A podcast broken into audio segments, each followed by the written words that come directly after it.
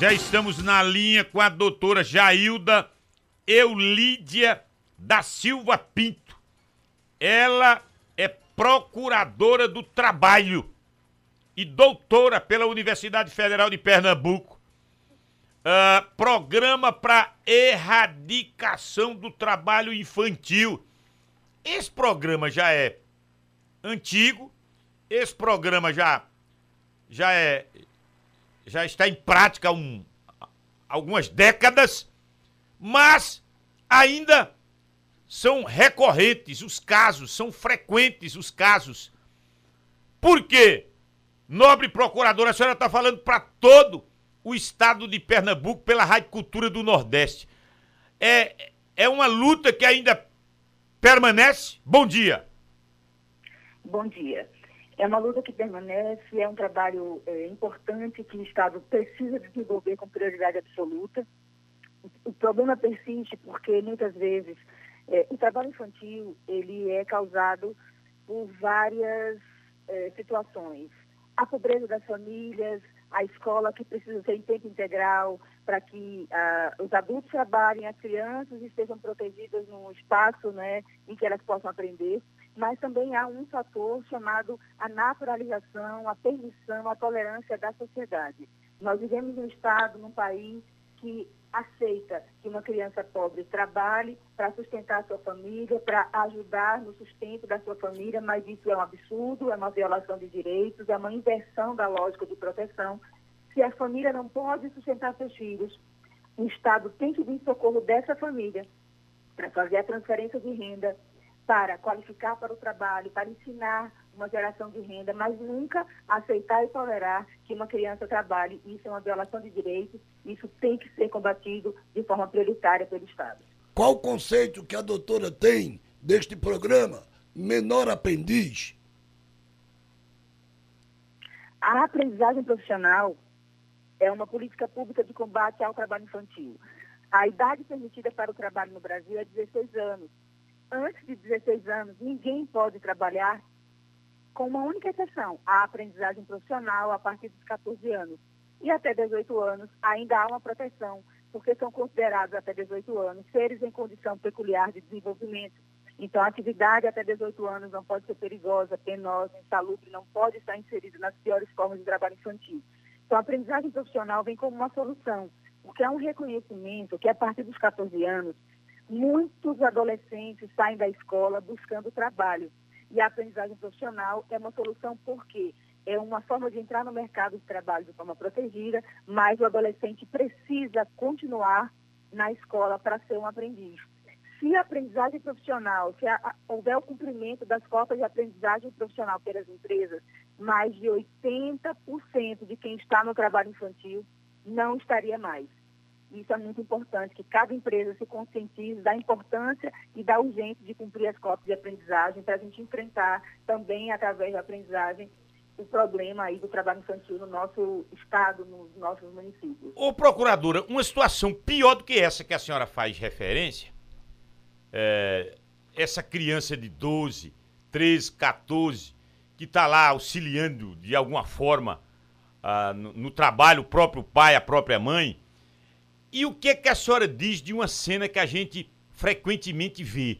No Recife, aqui em Caruaru, a mãe ou o casal, marido e mulher, com a criança de dois, três anos, nos, nos semáforos, semáforos é, apresentando essas crianças e dizendo que precisa de ajuda para alimentar essas crianças. E às vezes eu fico me questionando, ué, e essa família não está no CAD único, não está no cadastro, na, na, nas políticas sociais, essa criança não está, inclusive, recebendo. Agora tem um adicional de 150 reais para essa criança até seis anos. Isso é de uma responsabilidade. Aí, aí sai da esfera do trabalho, entra na esfera das secretarias de assistência social. Por que, que os nossos olhos, enquanto cidadãos comuns, veem e, e, e, as, e os entes competentes para tomar providências. Não tomam. Não veem, ou não tomam, ou veem e fazem que não veem. Eu, eu, a senhora também é doutora na Universidade Federal de Pernambuco. Eu queria um olhar da senhora em relação a esse fato que é concreto, que é palpável nas grandes cidades.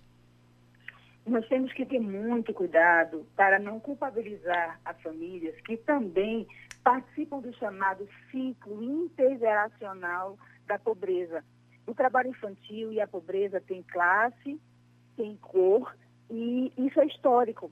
Então, cada município tem que enfrentar esse problema através das suas políticas públicas. As buscas ativas são essenciais. Encontrar essas famílias e verificar quais são as suas demandas, não apenas alimentares, mas de moradia, de saneamento, de saúde, de educação, quais são as dificuldades, quais são as negativas para o trabalho. Nós sabemos que vivemos num mundo, num, num país e que muitas pessoas qualificadas com curso superior, com graduação, com mestrado, doutorado, não consegue trabalhar. O que dirá dessas famílias, o que podemos dizer dessas famílias que fazem parte desse ciclo intergeracional da pobreza, que não, não estudaram no tempo devido, que não se qualificaram para o trabalho, que não conseguem as vagas, nós sabemos que não há vagas. Nós temos que ser um município que, se quiser combater o trabalho infantil, tem que olhar para as famílias, tem que buscar as vocações desses adultos, tem que restaurar. Não tem escolarização, não tem educação, não estudaram, não tiveram acesso aos direitos, também tiveram seus direitos violados. Então, não é para tolerar uma pessoa que compra produto ou serviço ofertado por criança, tolera e é cúmplice dessa violação de direitos. Nós temos que ter a consciência de que a pessoa que contribui, que dá esmola, que compra bala, não, não soluciona o problema, a família vai voltar para o sinal e vai trazer mais produtos para vender e vai ficar mais tempo ali. Então, quem quiser ajudar a combater, a enfrentar esse problema, deve levar sua contribuição para as instituições que fazem um contraturno escolar, que oferecem algum projeto aí para que as crianças e adolescentes estejam no, no, dentro de um espaço de proteção, ou de, doar até 6% do imposto de renda para os fundos da infância do município, porque esses fundos, eles distribuem valores através de editais para as instituições que protegem as crianças, mas nunca podemos nem comprar os produtos ou serviços, não podemos culpabilizar aqueles que também são vítimas de uma questão social que nós temos que reconhecer e também precisamos pedir, exigir, solicitar, conclamar os municípios a que façam as buscas ativas e acompanhem essas famílias. Quem quer combater o trabalho infantil tem que ter um olhar para as famílias. Uma pergunta que a gente escuta muitas vezes, eu não, é, como é, onde eu vou deixar essas crianças se eu preciso trabalhar? E aí, mais uma vez, educação em tempo integral, escola em tempo integral e creches para que eles possam deixar suas crianças. Eu estava comentando aqui, doutora, com o um companheiro, enquanto a senhora falava, que no nosso tempo, nós somos contemporâneos praticamente, aos 12 anos, para ajudar a minha mãe, eu já carregava preto na feira livre, na cidade onde eu nasci, com um carro de mão de madeira. Até a roda era de madeira. Só que a gente não tinha programas sociais como nós temos hoje. A gente não tinha, tipo, por exemplo, essa praga que é a droga, que já chegou em toda a periferia das grandes cidades. É, chegou na zona, na zona rural. rural. Na zona rural. Chegou na zona rural de onde você imaginar. E, e a droga, a, o malfeitor, o aliciamento, naquela época da gente, a gente brincava. Brincava de, de, de, de, de carrinho de, de, de, de rulimã. Isso. Hoje o, o menino tá com o celular e não quer sair dele. É verdade. A criança. Os tempos são outros. É comendo com o celular. Houve melhoria e, e houve avanço, sim, mas nós trouxemos também, junto desse avanço, muitos problemas, muitas drogas. Muitas mazelas. Eu não sei se a senhora concorda.